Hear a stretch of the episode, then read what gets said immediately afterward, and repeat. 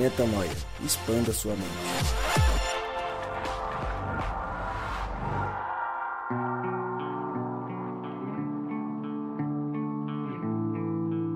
Está no ar mais um podcast Metanoia. Seja muito, mas muito, muitíssimo bem-vindo ao podcast Metanoia número 140. 140 vezes Metanoia, 140 expansões de mente e 140 vezes que eu digo que meu nome é Lucas Vilches e estamos juntos nessa caminhada. Lembrando você que toda terça-feira um novo episódio é lançado e você pode acessar tudo que fazemos, todos os nossos conteúdos lá no nosso site portalmetanoia.com. Tema polêmico, tema profundo, tema necessário de tempo, por isso sejamos rápidos nas apresentações para que possamos conversar com tempo e tranquilos sobre o tema. Gabriel Zambianco, tá na paz? Tá tranquilo? Tá feliz? Feliz sempre, graças a Deus. Você tá bem? Tô bem, cara. Tá feliz? É sempre muito bom estar aqui tá com em vocês. paz? Partilhando de temas que engrandecem demais a nossa vida, né? Nossa É isso, né? A alegria cristã. está no coração de quem já conhece a Jesus. A verdadeira paz só tem aquele que já conhece a O Jesus. sentimento. O sentimento. Vai chegar. Há de vir o dia em que Rodrigo Maciel vai, a gente entrar nessas na- palhaçadas. Eu não vou entrar nesta alegria. É. Eu, eu, eu me abstenho. O Ah. sentimento mais Precioso. Vai, Rodrigo. Que Vem do nosso Senhor. É o amor. É o amor que só tem. Quem já conhece é Jesus. O que eu mais gosto quando vocês cantam no podcast é que vocês são extremamente afinados. Por isso Meu. que a gente faz só podcast, a gente não faz música. Graças a Deus. Agora eu vou te falar um negócio aqui. Nós Você não falou um negócio de que um grupo musical metanoia. pega demais pra mim. No Louvor da Vila, vai. A minha mãe é engraçada. Minha mãe me criou assim. A gente entrou na igreja, eu era muito novo. E como todo jovem, passa ali pela troca das cordas vocais e canta zoado, né? E eu cantava muito Você nunca, zoado. você nunca acabou essa troca, né? Então, acabou que eu não acabei, porque eu não aprendi, né? Ah, ok. E na época que eu devia aprender, que eu tinha ali meus 10, 11, 12 anos, 13, 14, enfim. minha mãe brigava 20, comigo, vai. 32. Minha mãe brigava comigo porque falava assim: para de zoar na música, moleque. E eu, tipo, não, eu tô cantando sério, eu não tô zoando, eu tô cantando sério. E minha voz dava aquelas gaiteadas nervosas. E aí eu, eu parei de cantar. E aí é isso. E eu só fui entender que era isso depois que eu já era. O Rodrigo manja da música. aqui. Então, depois que eu já era bem mais velho, eu falo pra ela hoje, ela fala, pô, por que você não me falou? Eu falei, ah, eu também não sabia, enfim. E por que, que eu falei do louvor da vila? Que lá eu canto, irmão. Eu não tô nem aí se a Você galera grita, tá né? Você não canta, você grita, né? Você grita, né? Porque eu sei, hoje eu já criei a consciência que eu não canto bem. Mas eu não tô louvando pra cantar bem. Exato. Eu gente- tô louvando pela pelo alegria, louvor, a demonstração pela da alegria. alegria. Por isso que a gente começa cantando e eu vou apresentar o Rodrigo Marcel cantando. Rodrigo! Ronaldinho. Você gostou, né? Foi Mano, do engraçado. Ronaldinho foi Essa foi sensacional, Você velho. tomou uma Quase ali. infartei de Essa foi osso, né, cara? Bom, tô Você tá feliz. na paz? Você tá feliz? Tô em paz. Apesar de não cantar com a gente? 140 vezes Vai. metanoia. Graças a Deus, né, Vai cara? vendo. Só pela misericórdia, né, Lucas? Cento, oh, 140. Você tá 140. entendendo o que são 140 Será que já vezes? deu um terço dos podcasts que o 140 dias Gabriel mim. Zambianco está com a gente ou não? Não, Ah, não, Mas, não. não, mas você tá faz 40? tempo, Você tá? começou Não em deu. qual lá? Você lembra, Gabriel? Eu vim muito picado no começo, mas que acho que comecei assim, vir mesmo e tal, Você deve sério. fazer o quê? Uns oito meses que você tá aqui com No a gente máximo. direto? Direto no máximo isso daí. É Eu foi acho que não difícil também conseguir dinheiro pra tirar ele do, do esquema todo, pagar passe e tal, É, Foi difícil, contratação. Ah, contratação. é. Foi caro, a gente A negociação demorou muito tempo. Muito, muito. Mas estamos aqui justamente para falar da teologia da prosperidade, olha só. Que coisa. Eu era o Mamon Cianco, né? É, Tava ali bem era zoado. envolvido com a... Mas agora está com a gente, feliz e contente, agora Amém. 140 vezes e vamos que vamos, hein? Que cima. vamos que vamos. E hoje o tema é bacana, o tema é interessante. E é, na eu verdade eu, quero falei que é polêmico, mas eu acho que ele não é polêmico. Ele só é mal explicado e mal compreendido. Muito bom. Ele não tem polêmica. É isso. É, me É. corrigindo. Ele é só mal visto porque as pessoas que É, ele que é mal espalham- utilizado também. Então, Bom, isso gente que eu ia vai- falar. Vamos, vamos conversar. as pessoas que espalham ele espalham da maneira talvez equivocada. Mas vamos nessa, tá feliz, né, Rô? Tô Vamos que feliz, vamos? cara. Vamos que vamos. Então tá legal. Teologia da prosperidade, começo com uma pergunta simples e fácil de responder, direta e reta. Rodrigo Maciel, o que é a teologia da prosperidade? Então, t- talvez trazendo uma perspectiva histórica da teologia da prosperidade, ela tenha começado ali, há uma expectativa de que ela tenha começado ali por volta do ano de 1867, mais ou menos, com Essek William Kenyon, era um evangelista de origem metodista que nasceu no condado, no condado de Saratoga, no estado de Nova York. Ele se converteu na adolescência ali. Em 1892 ele se mudou para Boston, onde estudou num colégio chamado Emerson, muito conhecido por ser o, o centro de um movimento chamado transcendental ou metafísico, que deu origem a várias seitas meio que duvidosas no cristianismo. É, uma das influências recebidas e reconhecidas por esse cara na época foi de Mary Baker Eddy, que é a fundadora da ciência cristã.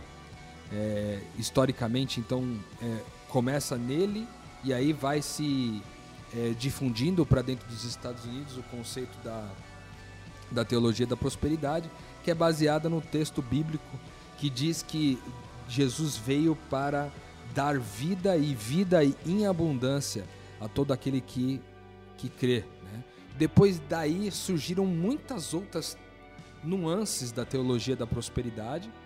É, nessa época, que pregava muito esse.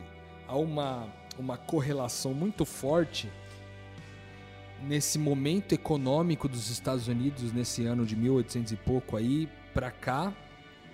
Existe até um, um livro é, que fala um pouco sobre a ética protestante e o espírito do capitalismo que fala um pouco justamente é, de como que o, capta, o, como que o cristianismo interferiu no capitalismo é, e vice-versa. Naturalmente tinha ali uma, uma, uma dedicação econômica né, ao trabalho do cristão durante muito tempo.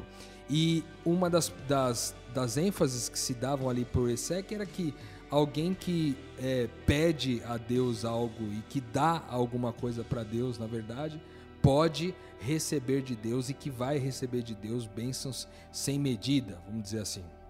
Então, é, a teologia da, da prosperidade nasce nesse berço e ela vai recebendo várias influências ao longo da história, né? e, e, e ela chega no Brasil ali por volta de 1960 é, e depois com uma, uma, uma, perspectiva ainda mais forte a partir de 1980 com o, o que é chamado de palavra de fé, né? Inclusive as comunidades que surgiram na época surgiram é, justamente com essa perspectiva da palavra de fé, que nada mais era do que talvez uma, uma interpretação do texto bíblico quando Jesus ele naquele texto da figueira que ele fala da figueira que é, se você der a ordem né, para aquela montanha sair de um lugar para outro, logo depois do assunto da figueira, ele fala que se você der a ordem para uma montanha modificar de lugar, essa montanha vai modificar se você tiver fé para dizer isso. Então, utilizaram esse texto para dizer a, a, tal da confissão positiva, né, ou a palavra de fé, que seria nada mais, nada menos do que declarar com a sua boca algo a respeito da vida e que por declarar pela fé aquilo que você declarou aconteceria. Então, por exemplo, utilizavam-se isso para dizer a respeito da cura e da, das outras coisas e começaram a dizer que se, se, a gente declarasse com a nossa boca que a gente seria bem sucedido, que a gente teria sucesso é, no, nos lugares onde a gente é, é, estivesse, no trabalho, no emprego, nos negócios, esse sucesso viria porque Deus meio que é, atenderia o nosso pedido por ter sido feito um pedido de fé. E aí, a partir disso, surge a teologia da prosperidade no Brasil, que foi se difundindo pela rádio, inclusive nos Estados Unidos também foi muito forte pela rádio.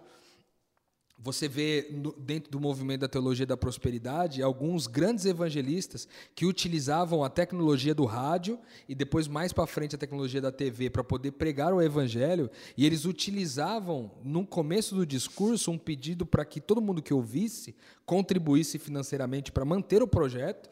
E como isso depois de um certo tempo foi caindo e as contribuições foram reduzindo, é, eles pediam para que se eles é, é, doassem mais dinheiro para que eles pudessem manter a rádio e a televisão na tecnologia da tecnologia da rádio e televisão funcionando, Deus os abençoia, abençoaria muito. E aí essa história foi se esticando é, ao ponto de chegar no, no, nos moldes que estão hoje, é, que o, a faceta mais conhecida da teologia da prosperidade hoje é manifestada pela Igreja Universal do Reino de Deus e, e muitas outras igrejas que também seguem a mesma linha. Né? Então, a Igreja Universal do Reino de Deus tem essa proposta né, de dizer que se você. Ela, ela coloca a teologia da prosperidade em várias frentes, né? É, uma teologia da prosperidade nua e uma, e uma teologia da prosperidade vestida, sendo a teologia da prosperidade nua dizer que quando eu declaro uma coisa para Deus, Deus me atende, ou seja, eu declaro que eu vou ser um homem de sucesso, aí Deus te atende. Eu declaro que eu vou ter um sucesso nos meus negócios, e Deus te atende. E aí eu, eu dou meu dinheiro aqui na igreja, todo o meu dinheiro, minha casa, eu dou minha casa para a igreja, eu dou meu carro para a igreja, eu vou receber algo em troca. Então, é, foi se estabelecido a teologia da prosperidade nesse sentido. E quando você vê uma teologia mais vestida, é que a igreja, inclusive, se propõe a não somente é, usar a fé para atribuir essa prosperidade, mas também ela dá alguns recursos, como por exemplo cursos, orientações de como você abrir um negócio, montar uma empresa. Nesse momento que nós estamos da história, a gente vê a, a Igreja Universal do Reino de Deus fazendo algumas propagandas na, na, na televisão com pessoas bem-sucedidas financeiramente, né? falando eu sou universal, né? eu sou universal. E aí você, é, ele, ele, conta a história de vida do cara, ele bem rapidamente ele conta a história de vida dele, uma história sempre de sucesso e diz eu sou universal no final. Então, no final das contas, atribui-se muita prosperidade da vida por pertencer àquela igreja, àquela, àquela confissão de fé que se estabelece. Então, talvez uma, um resumo né, do que é a história da teologia da prosperidade seja isso daí. Show de bola. Acho que completíssimo. Sim. Rodrigo Wikipédia Maciel.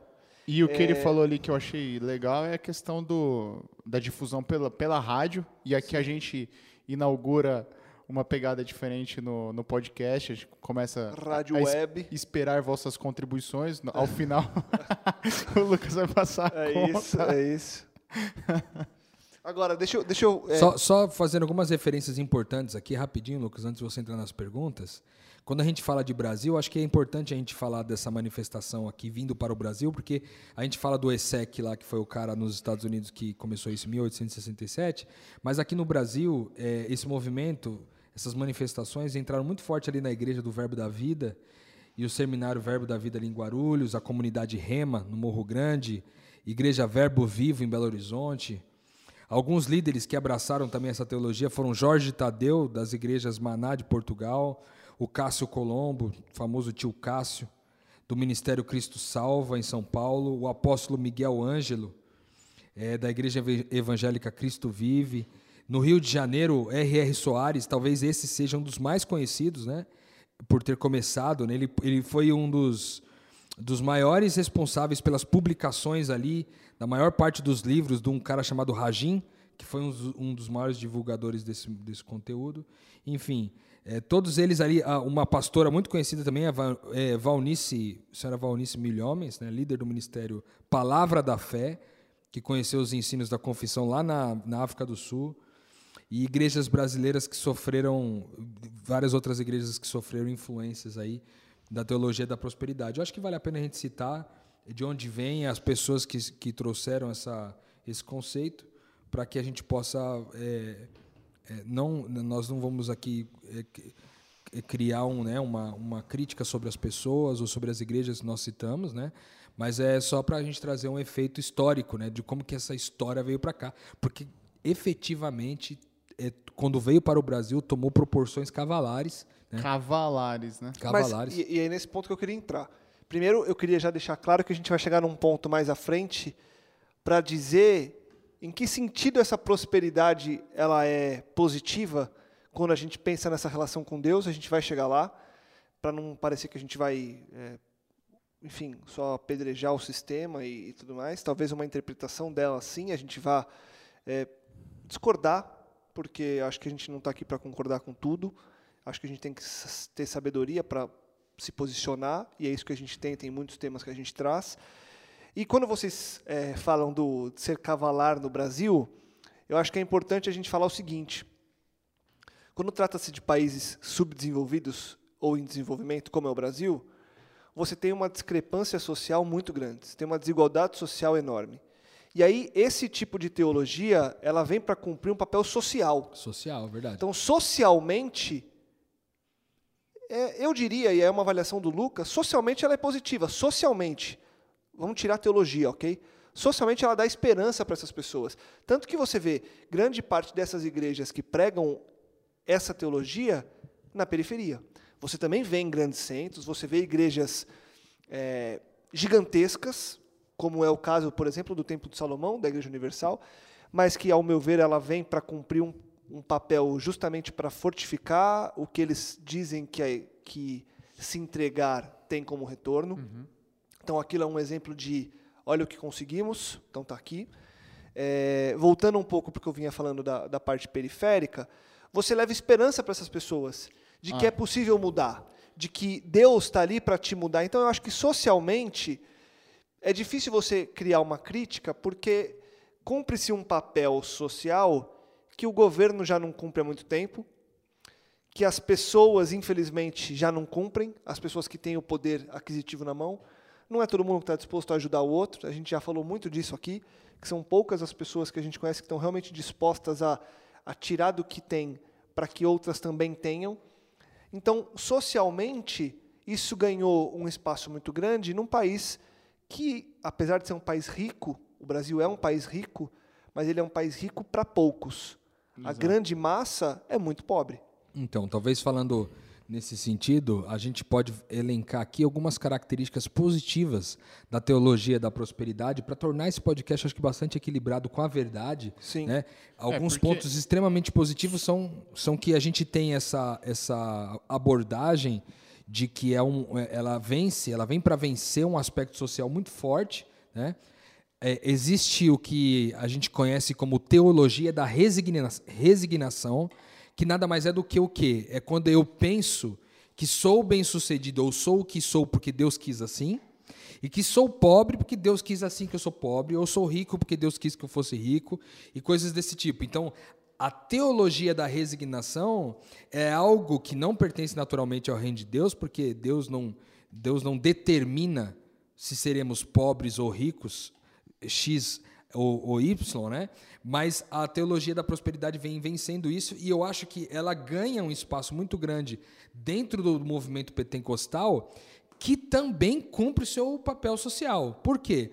Porque aqueles que eram teoricamente oprimidos e excluídos, excluídos da sociedade é, no, no, ponto de vista econômico. Ganham espaço agora. Ganhavam espaço por quê? Porque eram aqueles que tinham o poder de revelação, o dom de revelação, o dom da profecia, o dom de curar as pessoas. Então, um cara rico saía de lá de Copacabana e ia lá para dentro da favela receber a oração de uma mulher que, quando orava, curava as pessoas, por exemplo. Né? Então você percebe que a teologia da prosperidade então foi ela, ela vem para o Brasil e faz uma contribuição significativa nesse ponto de vista, e inclusive vencendo a teologia da resignação, que era, cara, eu nasci pobre, tem que morrer pobre. Porque o que Deus quer é que eu seja alguém pobre. Não, cara, as pessoas pod podem galgar né, novos passos, mesmo sendo pobres. E talvez a utilização da fé como mecanismo de esperança, como mecanismo de, de, cara, eu posso chegar lá porque Deus quer assim. Ou seja, o mundo inteiro me diz diferente, diz que eu tenho que morrer pobre, mas Deus talvez não, Deus talvez queira que eu seja rico. Então, cumpre um papel imediato, social, positivo. É a minha opinião. Não, é porque na realidade eu penso o seguinte: é, para Cristo, para Deus, na realidade pouco importa se você é rico ou pobre, né? Cristo veio e veio para um ministério e ele fala muito de pobre, mas não pelo fato de ser pobre, mas sim porque a pessoa é desfavorecida, certo? Da mesma forma como ele fala que é difícil que um rico entre no reino dos céus, não por conta da riqueza, mas porque a riqueza lhe é muito importante. Né? Então, quando a gente vem falar aqui de teoria da é, teologia da prosperidade, a gente não vem fazer uma crítica ao fato de você ter ou não ter dinheiro. Né? Aliás, sequer crítica. Na realidade, a gente, a gente vem trazer um ponto de vista, e vocês estão ouvindo e estão vendo que a gente está até advogando né, a favor da, da, da, da, teologia da prosperidade, porque ela tem pontos bons, mas é para que você tenha uma consciência maior para que você, a partir daí, forme a sua opinião. E para que você, como eu já fiz muitas vezes, eu tinha minha opinião formada no seguinte sentido, de que ah, é errado, ponto, e quem está indo lá e quem acaba se dando mal só tem o que recebe, porque o cara que foi pela ganância acaba se dando mal pela ganância. E não é isso, né? Exato. E, e eu acho, Gabriel, que em cima do que você falou agora, é importante a gente sempre ponderar, e eu acho que no, na época que a gente vive hoje, a gente pondera muito pouco as situações que levam as pessoas a viverem certos tipos de realidade. E a gente tem que ponderar justamente esse lado social no país que a gente vive para entender o porquê que tanta gente aceita essa teologia. Por que, tanta gente aceita é, viver de certas maneiras? Talvez você que está ouvindo a gente ache um absurdo ou ache legal, mas você vai ter o seu motivo para tal.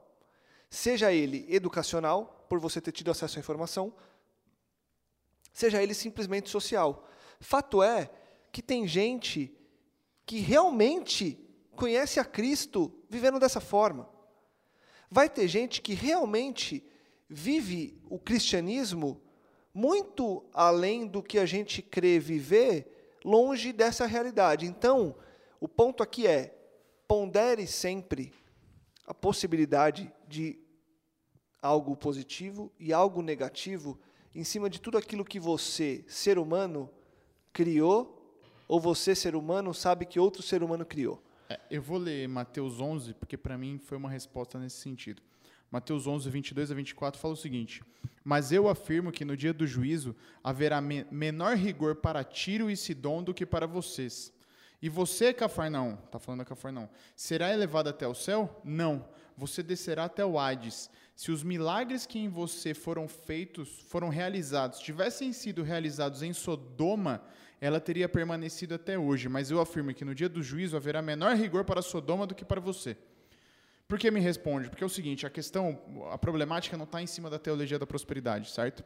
Porque Sodoma não foi destruída porque era Sodoma. Sodoma foi destruída por causa das pessoas que ali viviam da forma como as pessoas ali se comportavam e a motivação que elas tinham. Então, a, o problema da, da, da, a problemática da teologia da prosperidade não é ela, até porque o Rô fez uma construção histórica aqui e a gente vê que lá atrás a teologia da prosperidade ela estava ligada sim a uma prosperidade, qualidade de vida, mas que vinha ligada a uma qualidade espiritual também. Ela não era solta como hoje aparenta ser. Talvez aparenta, eu digo, porque eu não estou lá, eu não convivo com todas aquelas pessoas para conseguir falar assim, ó, o cara tá aqui quer só dinheiro. De repente vem nessa, nessa mesma caminhada os dois. O cara almeja sim a vida, é, é, é uma qualidade de vida, mas que essa qualidade vem aliada. Então, na realidade, a teologia da prosperidade por si só, ela não vai, ligar, não vai levar ninguém ao inferno é muito mais a motivação pela qual eu estou ali, né? Assim como foi em Sodoma, enfim. Agora eu vou, eu vou trazer primeiro um dado e uma pergunta, depois eu vou citar um, um antropólogo aqui, que eu peguei uma citação que é, que é bem interessante.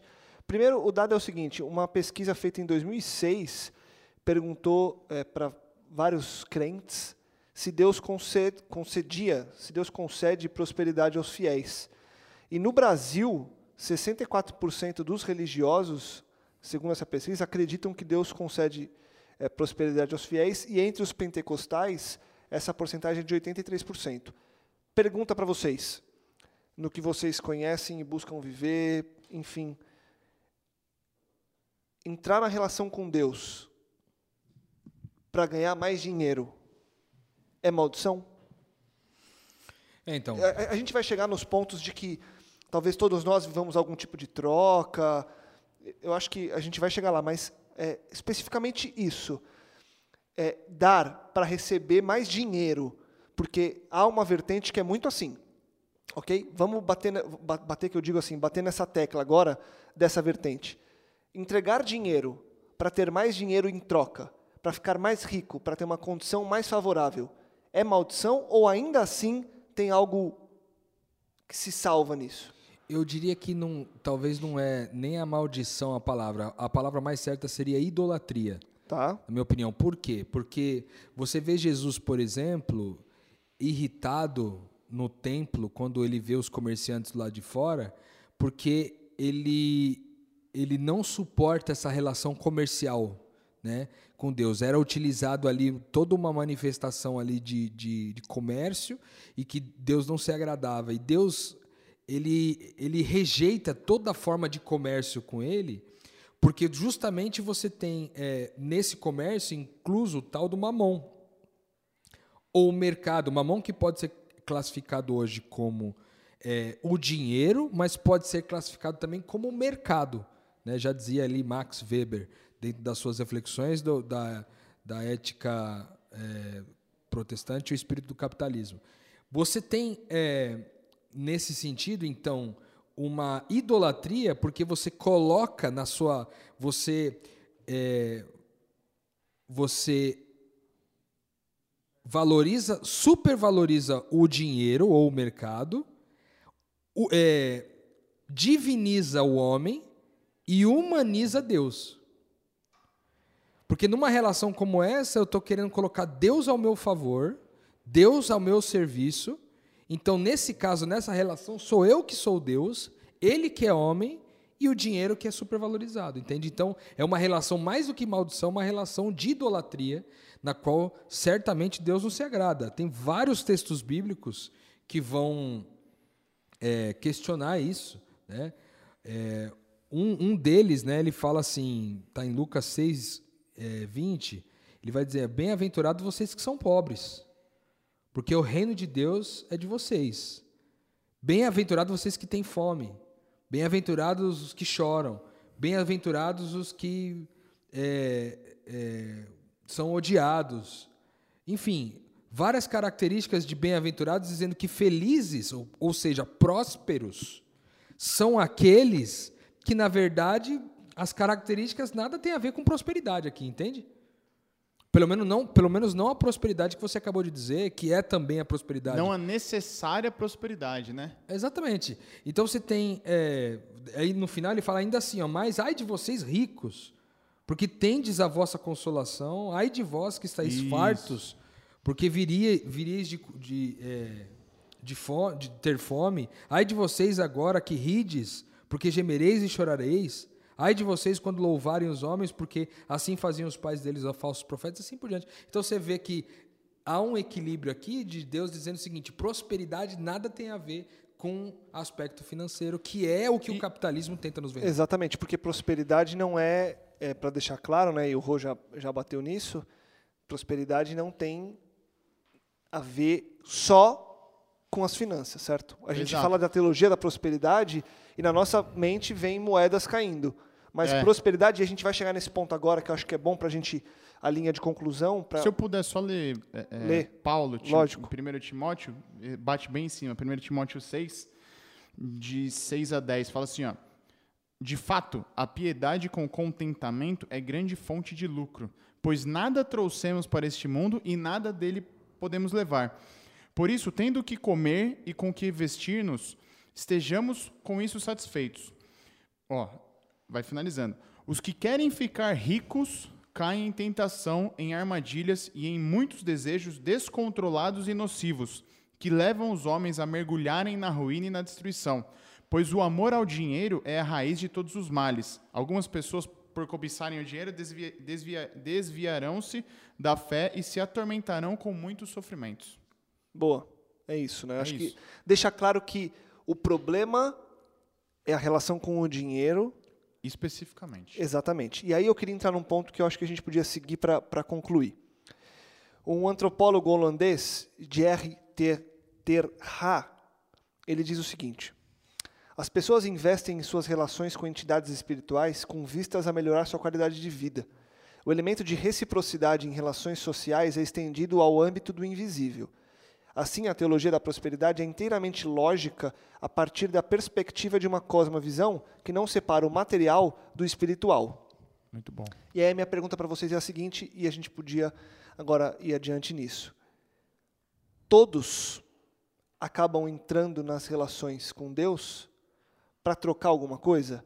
Há alguma troca, eu acho que é aí que a gente queria chegar, há, algumas, há alguma troca de prosperidade que é positiva na relação de quem é filho de Deus, de quem vive agora essa prosperidade, e a gente vai dizer qual que é a prosperidade do reino de Deus, porque aqui o que ele diz me faz muito sentido.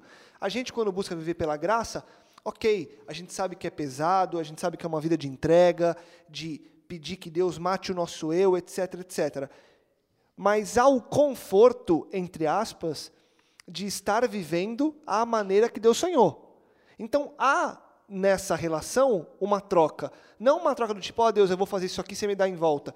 Mas há uma troca intrínseca. Eu vivo essa, esse estilo de vida e esse estilo de vida me dá algo em troca.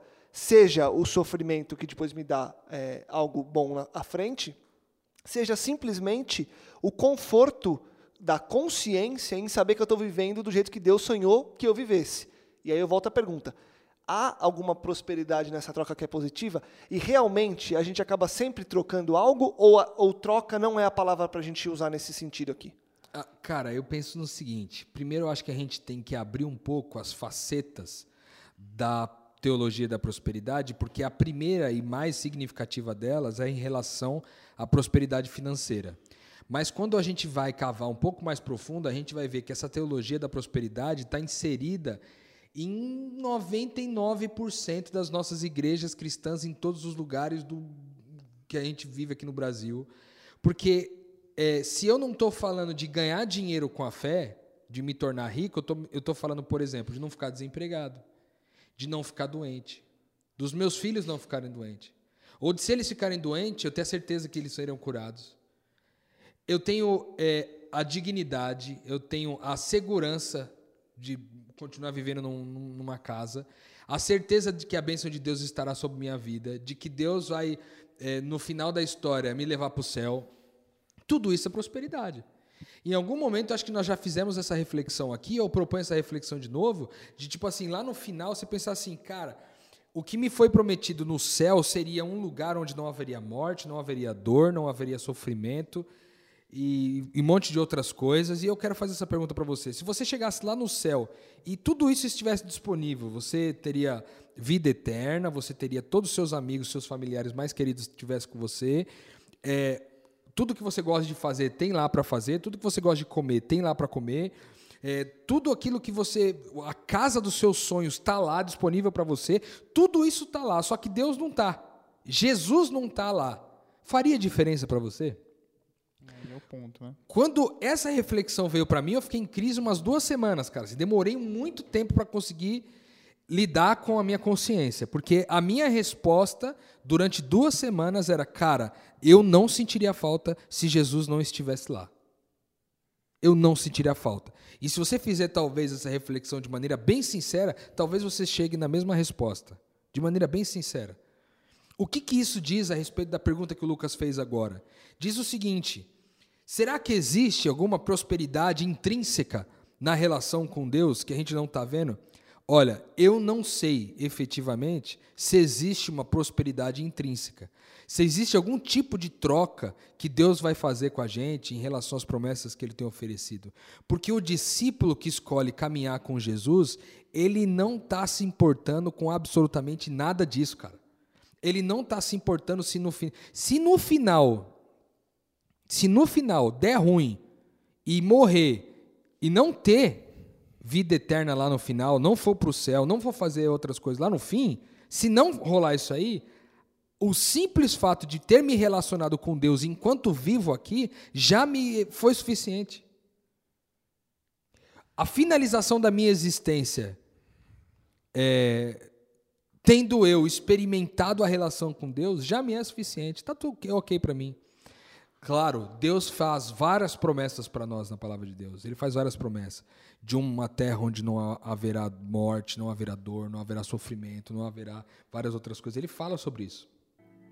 Mas quando ele conversa sobre isso, para nós que somos discípulos, nós vemos isso com alegria. Que legal que nós vamos ter um lugar assim para viver e que bom que as coisas serão resolvidas. Mas dentro de nós, o mais importante é poder estar com Jesus, cara.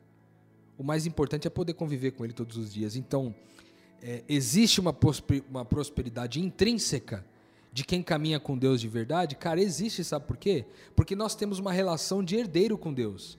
Deus é o nosso Pai, nós somos os seus filhos, e a palavra de Deus diz que nós somos herdeiros e co-herdeiros com Cristo, ou seja, aquilo que Cristo herdou, nós também vamos herdar. Ou seja, todo mundo, todos os planetas, todas as galáxias Porque pertencem a Deus, pertencem a Jesus, e porque pertencem a Jesus, pertencem a nós. Então, vamos dizer, quem são as pessoas mais prósperas no mundo? São os filhos de Deus, cara, que tem tudo à disposição. Só que o nosso contexto, o nosso entendimento de prosperidade é o que eu tenho para gastar comigo mesmo. E o entendimento de prosperidade a partir do reino de Deus é o que eu tenho para repartir. Então a pergunta para quem é rico é: eu sou rico pelo quanto eu tenho ou se eu, eu sou rico pelo quanto eu sou capaz de repartir? Quem é mais rico? O que tem muito e pode gastar consigo mesmo ou o que tem nada e é capaz de repartir? O nada que tem. Então, eu diria que há naturalmente uma prosperidade intrínseca em todos aqueles que são filhos de Deus, mas nós, é, ora, tomamos posse disso no local e espaço onde estamos inseridos na, na linha do tempo da eternidade. Ora, não tomamos posse disso, porque o cara que é pobre e que vive na lama e que tem todas as dificuldades sociais que vive, e o cara que é rico, muito rico e também vive todas as, as dificuldades que vive, os dois, na verdade, são igualmente prósperos sendo filhos de Deus, entendeu? Boa. Muito bom. Gabriel, algo aí? Cara, é, pra mim é isso daí. Acho que o Rodrigo foi bem a fundo no, no entendimento. É, entendo que a gente, a partir da, da, da ideia de prosperidade em Cristo, a gente se reconhece, se entende e passa a agir como dispenseiros do reino, né? Isso é uma, é uma característica forte, né? E quando a gente fala de dispensar, né, de, de, de ser a dispensa de Cristo, a gente não, não fala necessariamente em doar dinheiro, porque muitas vezes a gente acha que a pessoa precisa de dinheiro, mas ela precisa de outras coisas, né? Como a gente na relação aí com, com diversas pessoas, é, seja mendigo ou não, você percebe isso. Muitas vezes a pessoa quer ser ouvida, quer ser abraçada, enfim. É, então, essa é a perspectiva que a gente tem que buscar de Deus, é ser dispenseiro, identificando necessidades e sanando essas necessidades, obviamente. É, mas também tem a característica que o Rô já me disse uma vez, cara, e para mim deu uma metanoia boa, que foi o seguinte: com certeza Deus não vai deixar o dinheiro na mão daquele que, que não quer ser dispenseiro. O dinheiro que provém de Deus vai na mão daquele que é dispenseiro, certo? Porque ele vai colocar bala no, no revólver que está atirando. Você entendeu? Ele vai, ele vai conceder aquele que for dispenseiro. E a questão da prosperidade extrapola essa, é, o dinheiro, né? Extrapola o dinheiro. Paulo diz ali em Quer ver? Deixa eu pegar aqui. Paulo diz em Mateus, não, Mateus não, perdão. Em Filipenses 4 é o seguinte, ele fala, ó, não estou dizendo isso porque esteja necessitado, pois aprendi a adaptar-me a toda e qualquer circunstância. Sei o que é passar necessidade e sei o que é ter fartura. Aprendi o segredo de viver contente em toda toda e qualquer situação, seja bem alimentado, seja com fome, tendo muito ou passando necessidade tudo posso naquele que me fortalece. Mateus 4, de 11 a 13. Eu acho que esse é o resumo. A gente tem que buscar essa motivação de por que estamos fazendo, qual é o tipo de prosperidade que a gente busca. E nesse sentido, esque esquecer completamente a lógica do mundo, porque a lógica de prosperidade do mundo é, é avessa.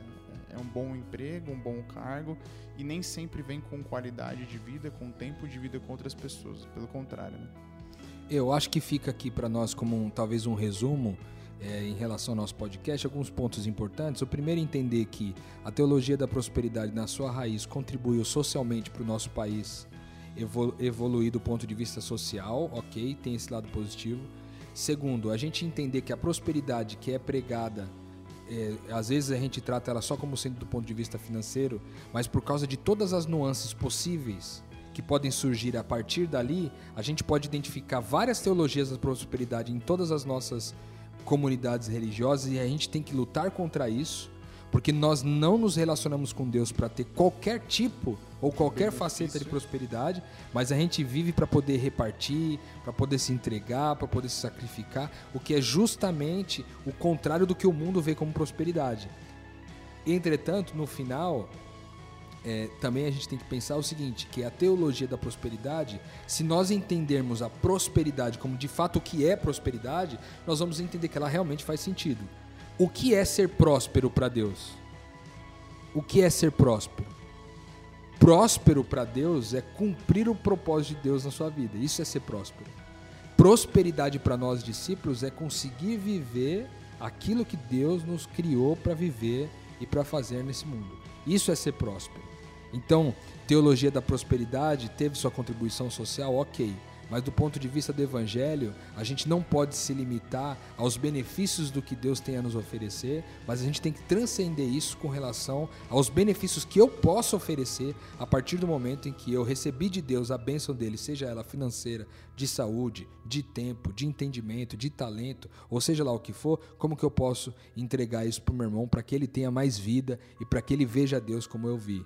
Então talvez a, a suma aí da teologia da prosperidade seja isso valorizando os pontos positivos e fazendo uma crítica naturalmente a tudo aquilo que está na televisão e que muitas vezes é, extrai do pobre uma exploração significativa do pobre é, e que acaba é, muitas vezes sendo assim a carência sendo tão grande no nosso país que até uma teologia da prosperidade que baseada em três ou quatro, quatro versos bíblicos não se sustenta quando a gente vê uma lista de vários outros textos bíblicos onde a Bíblia fala sobre o valor de viver de maneira simples, o valor de viver entregando, sacrificando, é, a, a evidência de que a salvação é mais facilmente encontrada no pobre do que no rico, e assim muitas outras é, qualidades né, de, de do reino de Deus que não tem a ver e que são é, totalmente antagônicas em relação à nossa visão capitalista de, pro,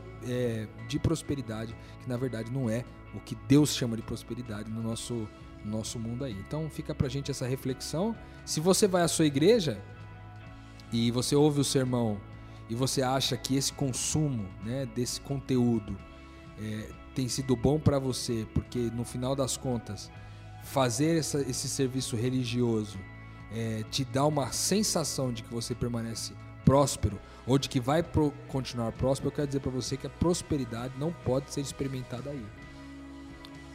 Chegou a hora talvez de você dar esse passo, né? E se é que já não deu, dá esse passo em direção à maturidade espiritual, que é de fato desfrutar da prosperidade repartindo com as outras pessoas ao invés de buscar a prosperidade ou seja, ao invés de tentar conseguir algo que você não tem, entrar na consciência de que agora você pode livremente repartir aquilo que você já tem, que está na tua vida. Boa. Acho que deu para pontuar bem então. Se surgiu alguma dúvida, se ficou alguma questão, manda e-mail pra gente lá, podcastmetanoia.gmail.com. A gente espera que tenha sido é, frutificante, que você possa ter expandido a mente e que possa sair desse podcast é, com ainda mais consciência daquilo que Deus tem para nós. Rô, valeu! Gabi, valeu. Valeu, mano. A gente volta semana que vem com mais Metanoia. Deixo antes aquele convite no final de episódio. Compartilhe, divulgue e ajude que mais pessoas possam expandir a mente. Feliz por ter você com a gente. Expandiremos a mente mais uma vez na semana que vem. Metanoia, expanda a sua mente.